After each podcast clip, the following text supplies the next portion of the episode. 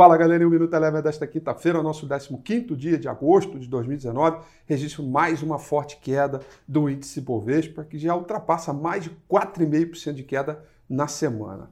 Por aqui, toda a preocupação e uma inércia de todo o sentimento de ontem para hoje a respeito da guerra comercial, desaceleração da economia pelo mundo e todo sinal de aversão ao risco vindo dos mercados internacionais através das curvas de juros invertidas. Tudo isso piorou o cenário e o mercado por aqui acabou uh, uh, contribuindo para mais queda e realizando lucros, já que a gente já vem de uma alta bem expressiva.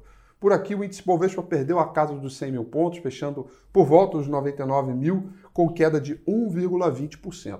Na mesma direção de queda também foi o dólar, através da atuação do Banco Central Brasileiro com vendas de dólares do mercado à vista, combinando ela com swaps reversos. Com isso, o dólar caiu 1,40%, né, colocando a moeda levemente pressionada para baixo. No mercado internacional, um dia um pouco mais de alívio. O S&P 500 subiu 0,25, com dados positivos da venda do varejo, que vieram acima do esperado, porém, em contrapartida, os dados de produção industrial vieram abaixo do esperado. Mesmo assim, o sinal foi de alguma uh, recuperação alta de 0,25. Índice mercado emergente também subiu um pouco mais, 0,67.